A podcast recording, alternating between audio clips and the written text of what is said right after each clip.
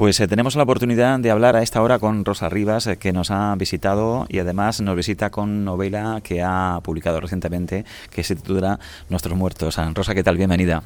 Muy bien, gracias. Eh, cuéntame, para situarnos en el origen, ¿cómo se te ocurre el crear una serie de novelas, esta es la tercera, en torno a un grupo familiar, Hernández Detectives? Pues en realidad, el, germen de esta, de esta serie es la idea de la, es la familia. Yo quería, quería escribir una novela que, que, que, se centrara en una familia, que fuera una familia, en varias generaciones de una familia, una especie de saga familiar. Y entonces, casi de inmediato, eh, me vino a la mente la idea de las familias y los secretos de familia. Creo que fue como el segundo paso hacia esta serie, ¿no? Familia, secretos de familia, y de ahí quizás porque he escrito mucho género negro, ya me vino la idea de por qué no los hago detectives y juego con eh, la paradoja de que sean especialistas en averiguar los secretos de los demás, pero no sepan los secretos que ellos mismos están ocultando unos a otros. Y así surge la idea de, de los Hernández, ¿no? Padre detective, hijos adultos eh, que se han hecho detectives también, y después el resto, pues, pues abuelos, tíos, todo lo que tiene una familia, pero los detectives son este núcleo, el núcleo central. Y después eh, una madre, por supuesto, que es Lola, que es la única que no es detective, pero que es eh, quizás el, el, cerebro en la sombra en esta familia.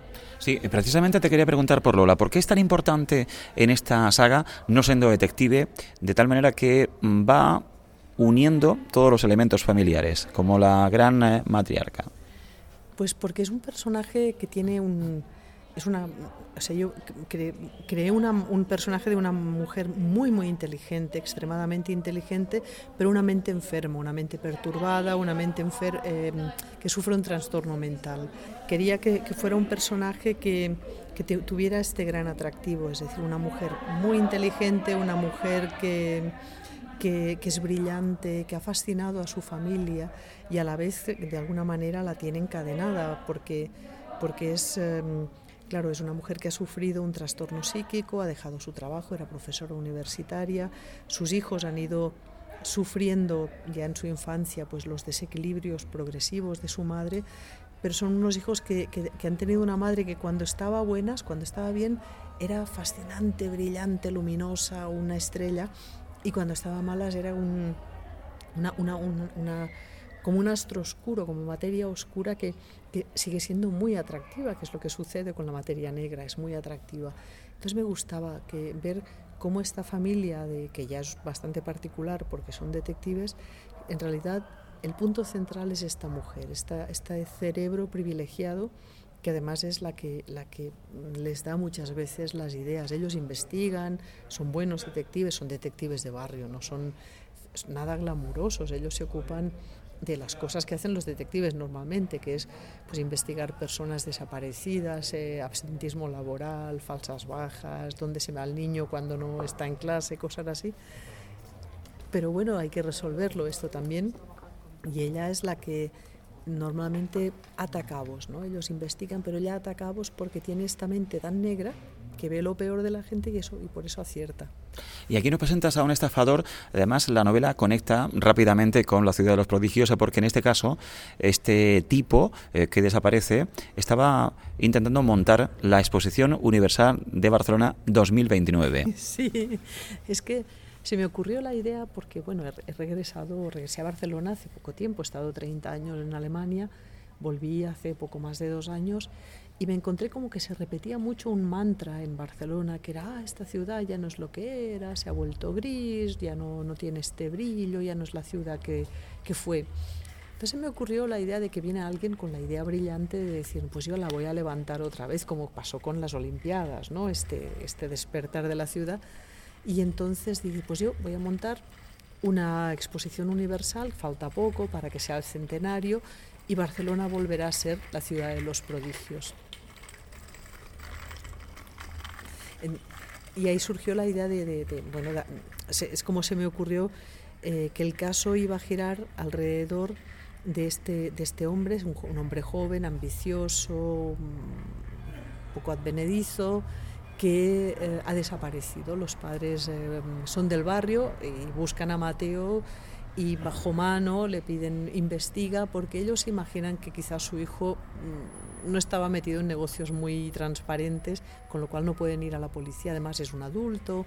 Entonces ellos empiezan a investigar y empiezan a tirar del hilo y esta familia, que además en esta novela la encontramos desperdigada, porque por lo que pasó en la novela anterior, pues cada uno se ha ido por su lado, poco a poco van a ir a empezar, van a empezar otra vez a, investigar juntos, algunos de ellos, otros no quieren.